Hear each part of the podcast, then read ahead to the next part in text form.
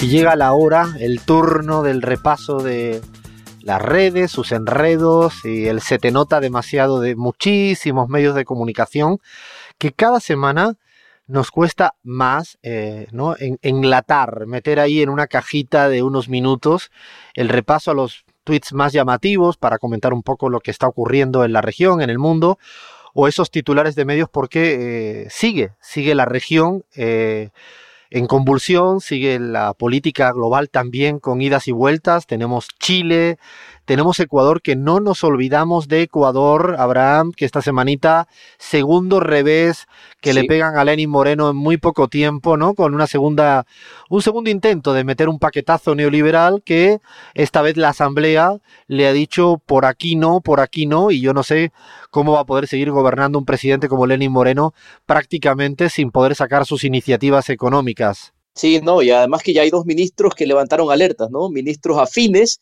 que han hablado de que quizás sea bueno adelantar elecciones. Luego tuvieron que tragarse las palabras, pero atención con Ecuador que en cualquier momento tenemos noticias. ¿ah?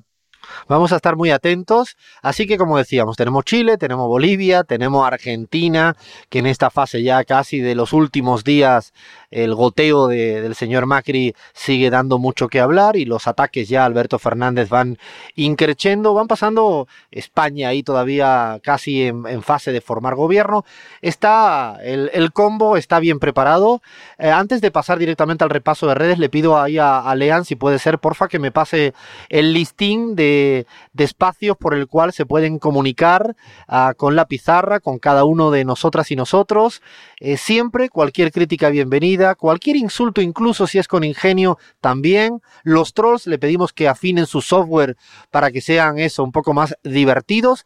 Y como decía Cris Marante, queremos agradecer realmente a toda la gente que nos escuchan semana a semana, que somos más. Esto parece siempre el eslogan de Evo Morales en el 2014. No, somos más de verdad. Nos lo dicen las cifras de, de audiencia, nos lo dicen las cifras de descarga de nuestros podcasts.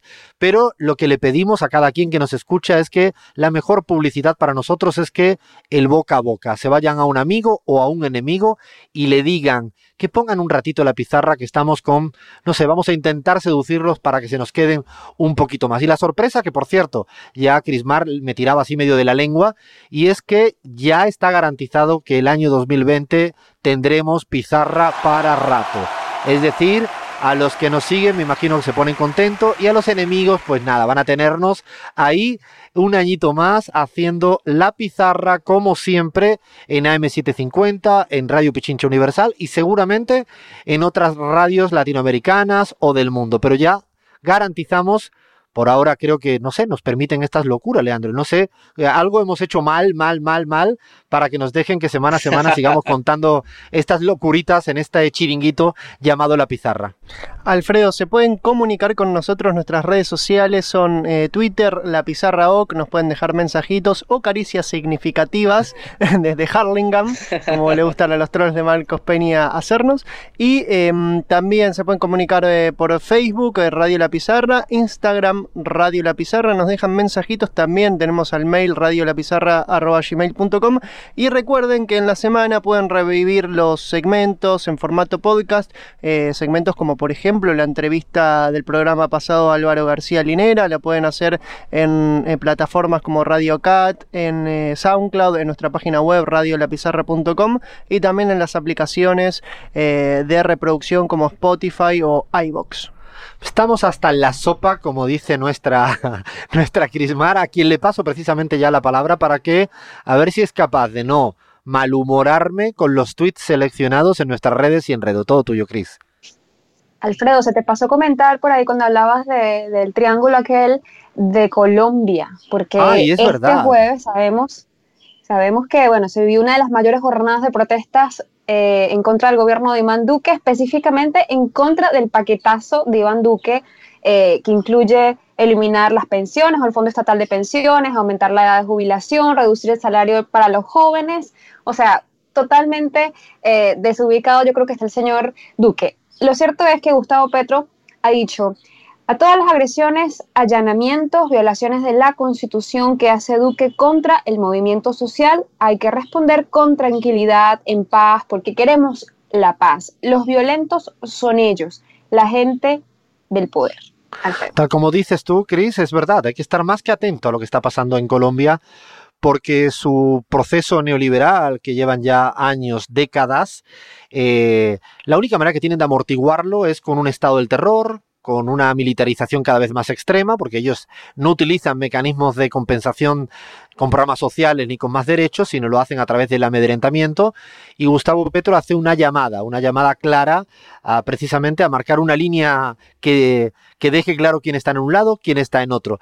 Yo tengo la hipótesis eh, que es más pronto que tarde el proceso colombiano va a pasar también por un momento de mayor convulsión de la que ya viene. Es decir, es imposible que continúe la cosa como sigue, con una alcaldesa de Bogotá ahora elegida precisamente en una versión muy distinta al modelo neoliberal que representa hoy en día Duque Uribe, con una gran eh, derrota electoral en las municipales en el pasado 27 de octubre por parte del Uribismo y de Duque, y veremos a ver qué ocurre porque han habido filtraciones estos días de audios que siguen intentando realmente eh, mirar hacia otro lado, intentar dar golpes de Estado en países vecinos y subir los decibelios para la cuestión militar al interior del país. Hay que estar muy atento y vamos a seguir estando muy atentos.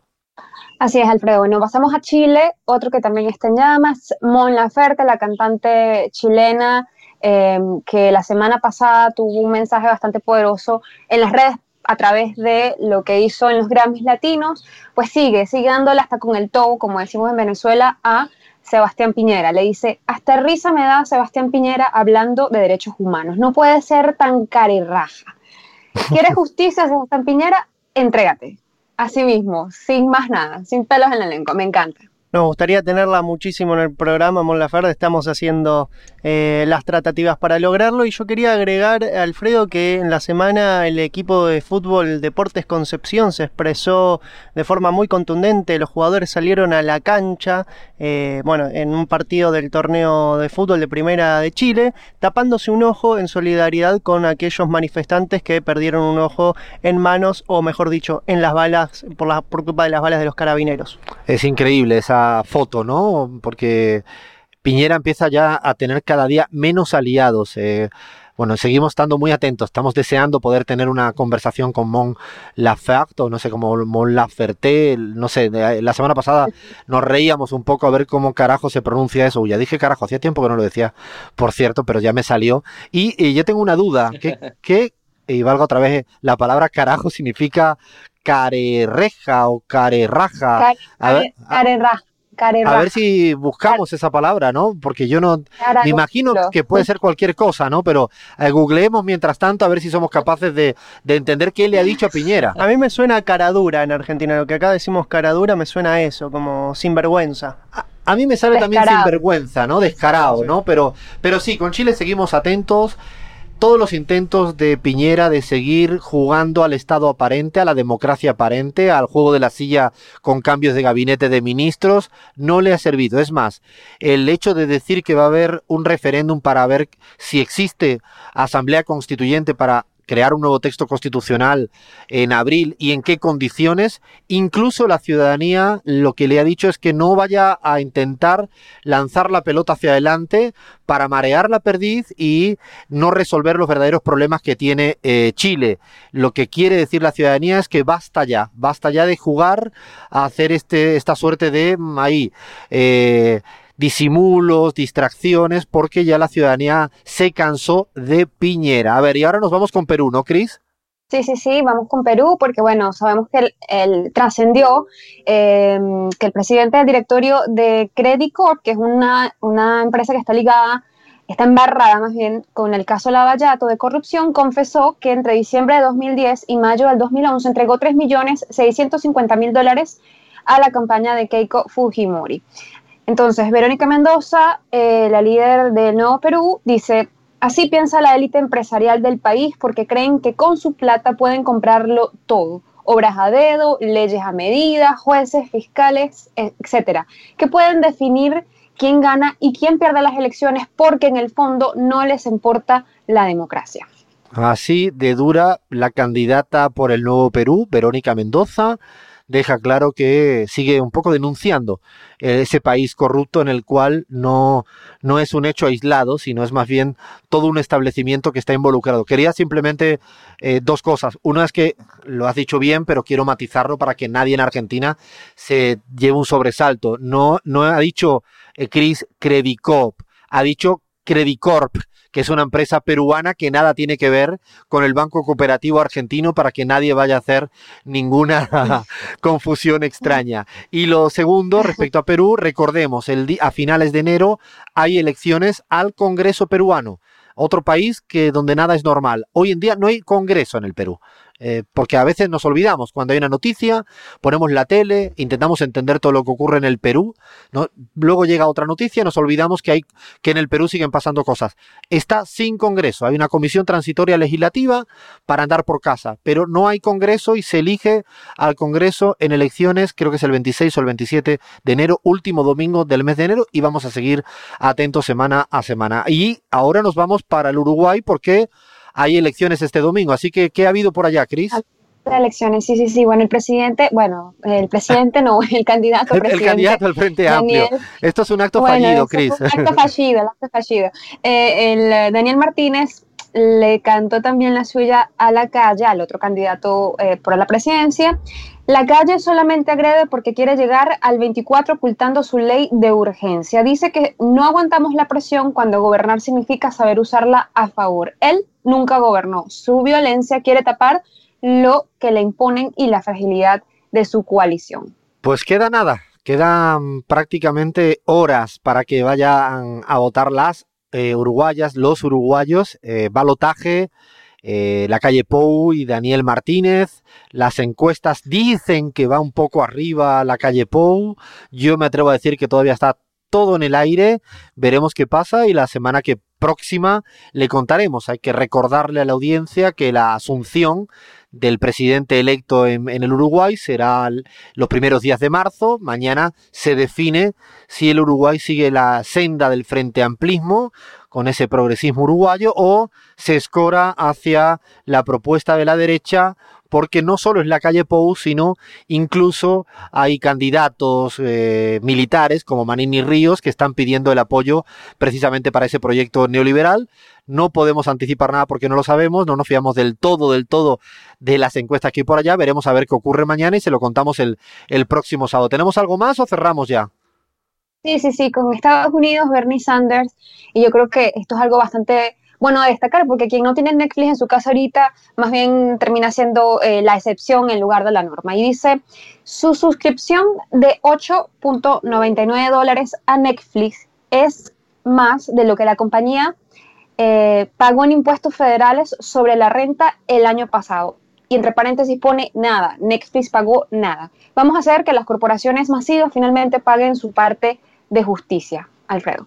¿Dónde está ese patriotismo, ¿no? De curioso de Trump, de América primero, que parece que hace como muchas excepciones con, me imagino, con amigos y es llamativo que las grandes corporaciones del siglo XXI sigan prácticamente, eh, no sé, acudiendo gratis a la fiesta del capitalismo porque no pagan ni un pinche impuesto y nosotros aquí vamos a estar como siempre muy pendientes. Hasta aquí vamos a, parar con el redes y enredos. Hay mucho más, pero no nos da el tiempo para seguir tratando y me voy, le tomo la pelota a Cris, se la robo un ratito solo para pasársela ahí a, a Salamanca. Te toca Abraham y te pido por favor ese tono tuyo indiscutible de lo que tú le dices a los medios de comunicación en nuestro Se Te Nota Demasiado. Compa, yo me voy a quedar con la frase de Mon Laferte, ¿no? Para hablar de estos medios libres e independientes. La verdad es que les queda muy bien el término de cara raja o cara tabla o cara de tuco, como diríamos en, como en, ecuatoriano. Eh, pero sí, es que se les nota demasiado y vamos a arrancar hoy con Bolivia, compas. Página 7 tituló de la siguiente forma, protestas bajo extorsión y multas el drama de vecinos. ¿Qué tal, Alfredo? Mm, madre mía, pero lo de página 7, y lo, dije en un artículo reciente mío para página 12, para otros medios, es que es parte o mejor dicho, es corresponsable del golpe de Estado, del golpismo que se viene dando y lo sigue haciendo, sigue avalando todo lo que está ocurriendo en Bolivia. Seguramente luego cuando tratemos en Bolivia saldrá otra vez página 7 porque es parte de este juego junto con la OEA, junto con los golpistas, Fuerzas Armadas, Policía este medio de comunicación tiene mucho que decir en este entierro. Me recuerda mucho al rol que cumplió el Mercurio en Chile en el 73 y bueno, ni que hablar Clarín y La Nación en 1976 en Argentina. Son parte del juego golpista y no podíamos dejar de decirlo en Bolivia. Y ya verán más adelante, ya verán, compas, cómo este framing está mimetizado con el discurso oficial del gobierno autoproclamado. Ya lo veremos. BBC Mundo tituló Crisis en Bolivia, las violentas protestas de partidarios de Evo Morales dejan muertos y críticas a la represión del gobierno interino. Más de ponen a la, no, Abraham, es tremendo, porque ponen a la par, ¿no? Las violentas protestas y luego gente que tienen tanque, armas, que están matando a diestro y siniestro.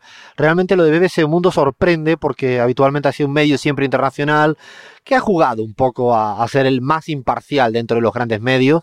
Y la última entrevista ah, que le hicieron a Evo Morales, eh, afortunadamente Evo Morales le responde al periodista de la BBC Mundo diciéndole, no, esto, esto no es una entrevista, es un debate político y como tal te tengo que tratar, no como entrevistador porque obviamente el personaje uruguayo, y digo personaje porque me saldría cualquier otra cosa, no estaba teniendo una entrevista, estaba intentando hacer un debate y siempre casi amparado en esa eh, forma que los periodistas hacen de decir, yo estoy preguntando, no, usted está manipulando, intentando construir el contexto y todo, así que realmente deleznable lo de BBC Mundo también, en este caso boliviano. Pero bueno, vámonos para Argentina, a ver si me traes ahí algún se te nota demasiado que me pueda reír, Abraham, por favor.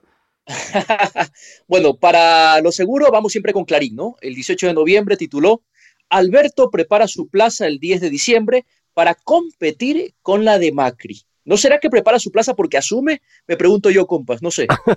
sí, ahora quieren poner todos ahí con la, con la falsa equidistancia, ¿no? De ponerlos ahora todo, hablan de la herencia macrista como la herencia de Cristina, que nada tiene que ver, pero ahora juegan a esto, como si la plaza de uno y la plaza de otro. Hay uno que se va, derrotado y otro que está llegando con un apoyo popular importantísimo. E incluso qué año para Macri, qué año de derrotas, porque bueno, no me quiero anticipar, pero en Boca Juniors, eh, Juan Román Riquelme, que es el futbolista más importante del club, ha decidido jugar políticamente para la oposición. No, y lo más gracioso es que puede incluso eh, llegar a perder la posible presidencia del PRO hacia adelante y no le dejen ser ni siquiera el representante de su partido político porque hay muchas voces al interior del PRO, desde la reta, incluso otros, que no quieren que un perdedor, un derrotado, asuma el rol de oposición, seguramente también respetándole los días de vacaciones de Macri. Es difícil que pueda ser representante de la oposición si quiere hacerla de verdad. A ver, ¿qué más tenemos por ahí? Quiero el preferido de este espacio. Ya lo sabemos, Infobae, un clásico de Se Te Nota. un obispo cercano al Papa, un obispo cercano al Papa, cuestionó a Alberto Fernández por impulsar la legalización del aborto. Compas, ¿qué les parece? Pues como siempre, ¿no? La rigurosidad, eh, un obispo cercano, que nadie sabe muy bien quién es, es casi podría haber dicho, y había un perro por el Vaticano, un día una gata dijo que eh, esta manera de no ponerle nombre, quién es el obispo, eh, en base a qué, pero bueno, se tienen, la cuestión es como no tienen la ética por el piso, son capaces de poner cualquier tipo de titular para intentar joder un poco, y ya contra Alberto Fernández lo están intentando hacer antes de tiempo porque el principal opositor quizá me confundí, no va a ser el PRO, sino va a ser otra vez los medios opositores, Infobae, Clarín, La Nación y la Mar en Coche que dicen por la Argentina. Sin lugar a dudas, compa. Vamos ahora con Paraguay. Atención, les mando dos titulares que retratan muy bien la situación política tensa que se vive en el Paraguay. Diario Hoy tituló Acusación a Cartes es parte de la desesperación de Brasil acusación a Cartes que tiene que ver con la operación Lavallato. Y el portal RDN, resumen de noticias, publica, Abdo Benítez no quiere meterse en problemas, el presidente paraguayo conversó con los medios este miércoles y fue consultado sobre un supuesto doble blindaje de Cartes. A lo mencionado, respondió, no sé, no me vayan a meter en problemas hoy. Esto le eh, pasa en Paraguay, compa. Está la cosa muy caliente porque la pelea interna entre Horacio Cartes, el expresidente, y el actual Cartes, Mario Abdo, al interior del propio Partido Colorado, el pulso y la tensión es máxima. Y yo creo que Mario Abdo ha jugado con el apoyo de Bolsonaro para intentar darle duro a Cartes para que de alguna manera pueda quedarse tranquilo y gobernar. Es decir, la tensión al interior del Partido Colorado es fuerte y eso provoca que la inestabilidad institucional y política en el Paraguay vaya increciendo. Veremos a ver qué pasa en los próximos días, próximas semanas. Vamos ahora con Ecuador, compa. Lo dicho, Agencia F, atención con lo que pasa en Ecuador, tituló así. Ministros ecuatorianos sugieren un adelanto electoral tras el nuevo rechazo de una ley. Esta nota es real, compas. Los dos nombres son Raúl Ledesma y Carlos Pérez. Lo dijeron públicamente. Pero bueno, ahora ha salido la Secretaría de Comunicación del Ecuador a decir que no, que las palabras de estos señores han sido sacadas de contexto. Pero atención, que la situación en Ecuador está bastante tensa, sobre todo con el tremendo rechazo que ha recibido la ley Trole 3, el paquetazo neoliberal del FMI, que la Asamblea Nacional descartó de plano. También hacen su cálculo político, Alfredo se le escapan, o mejor dicho, se le terminan los aliados a, Lenín Moreno, ni siquiera al Partido Social Cristiano con Nebota a la cabeza, que había sido prácticamente el que le sostiene en este periodo de gobierno. La derecha ecuatoriana le quitó el apoyo en la, en la Asamblea para no sacar a la luz. Yo creo que ya todo el mundo está pensando tácticamente en la próxima elección, no se quieren quedar pegado a un perdedor, como es el caso de Lenín Moreno, y esto, como tú bien dices, me parece que precipita un escenario que yo diría que no es descartable un posible anticipo de elecciones de una manera u otra, porque ya no tiene ninguna fuerza que lo sostenga. Esta segunda derrota es bastante eh, significativa, veremos a ver qué, qué va pasando. Eh, hay que recordar que en Ecuador siempre diciembre, en Quito es un mes medio vacacional, medio que la gente para, pero eh, vamos a ver, vamos a ver si al final llega, llega al final de su mandato, porque todo el mundo quiere precipitar ya a la caída de Lenín Moreno por la vía democrática y en tanto en cuanto así anticipar eh, elecciones. Veremos a ver qué pasa. Vamos a dejarlo acá. Hay mucho más titular también de España y de otros países, pero la verdad que el tiempo no nos da para hacer el repaso en redes, en medio, en todo lo que ocurre en nuestra Latinoamérica y en el mundo. Ahora paramos un segundo para tocar la pelota porque se viene fútbol y política. Esto es La Pizarra.